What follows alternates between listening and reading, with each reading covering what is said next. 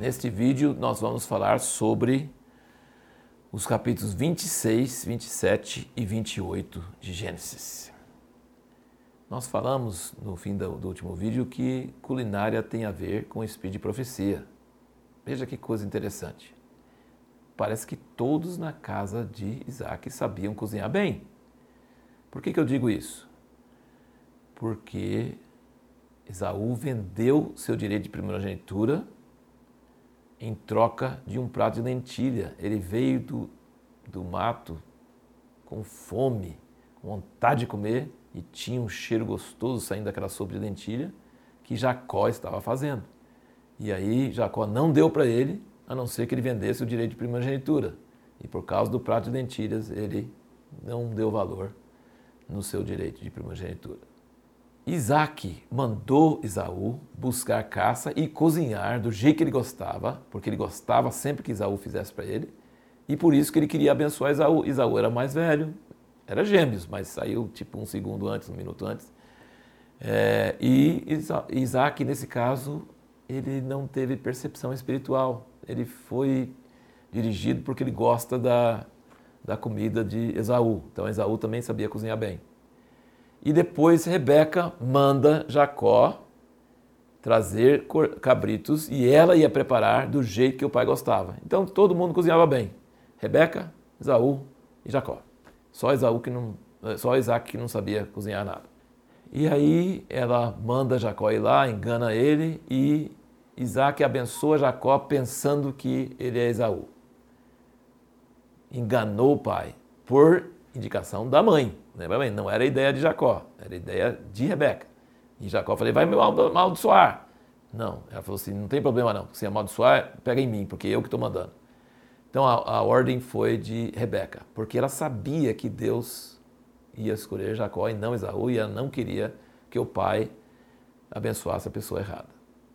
Só que aí vai a comida gostosa que Rebeca fez, Isaac come, e desce o espírito de profecia sobre ele e ele profetiza sobre Jacó, pensando que é Esaú. Tem uma outra passagem na Bíblia que fala que quando Eliseu precisava do Espírito Santo descer e dar uma palavra profética, ele pediu um arpista. Então existem algumas coisas que podem trazer um ambiente, um sentimento que traz a presença de Deus. E Isaac, sentiu a presença de Deus mesmo sendo enganado e profetizando para a pessoa errada. Depois nós vemos que quando Isaú chega e chora e quer a bênção, Isaac falou assim: ele já veio aqui e ele será abençoado. Poxa, enganou o pai e será abençoado? Isaac sabia quando o Espírito Santo estava falando e ele sabia que a bênção que ele tinha dado não era humano, era sobrenatural. E apesar do engano e tudo isso, que a bênção ia pegar. A bênção sobre Jacó ia pegar, mesmo que Isaac pensou que era Esaú. E Esaú perdeu porque ele desprezou a primogenitura. Ele queria a benção, chorou alto, queria de todo jeito. Mas fala em Hebreus que ele desprezou e foi profano e aí perdeu a benção. Foi certo Rebeca fazer isso? Não. O que teria acontecido se ela não tivesse feito isso? Não sabemos. O que teria acontecido se Sara não tivesse dado Agar para Abraão e tivesse nascido Ismael? Não sabemos se eles não tivessem mentido sobre suas esposas diante de Faraó, diante de Abimelech, não sabemos. A Bíblia não nos conta o que teria acontecido. Mas uma coisa é certa, que Deus não pode ser frustrado e ele consegue seus propósitos de qualquer forma. E aí, como resultado dessa bênção, aí Isaac entendeu. E Isaú casou com cananeias e eram profanos, aquela cultura era terrível. E aí Isaú fica com raiva e ódio de Jacó, quer matar ele, e Rebeca fala que não aguenta aquelas noras, e então mandam Jacó de volta para a sua terra para buscar uma esposa que não fosse cananeia, que fosse interessante que Deus tirou Abraão daquela terra, mas as primeiras esposas né, eram daquela terra, dos parentes dele. Então Deus tirou ele daquela terra, mas não queria que eles casassem com cananeias que tivessem tinham uma cultura terrível. Outra coisa final que nós queremos dizer é o seguinte: você nunca pode prever o que Deus vai falar para uma pessoa fazer, porque ele não vai copiar o que o outro fez.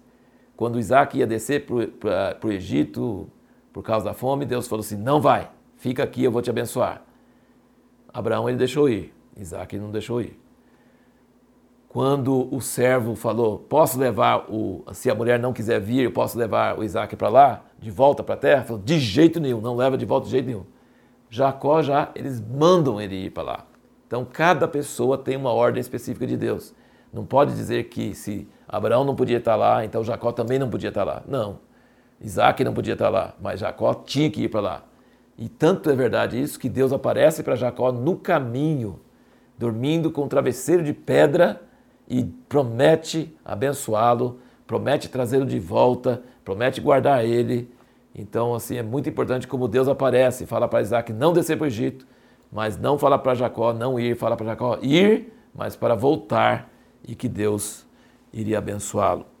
No próximo vídeo, nós vamos ver como nossos erros ou nossas tentativas de ajudar Deus a cumprir o seu propósito não impedem Deus de cumprir seu propósito. Ele consegue cumprir apesar de nós. Nós cometemos muitas falhas, mas essas falhas não impedem Deus de cumprir seu, sua vontade em nós.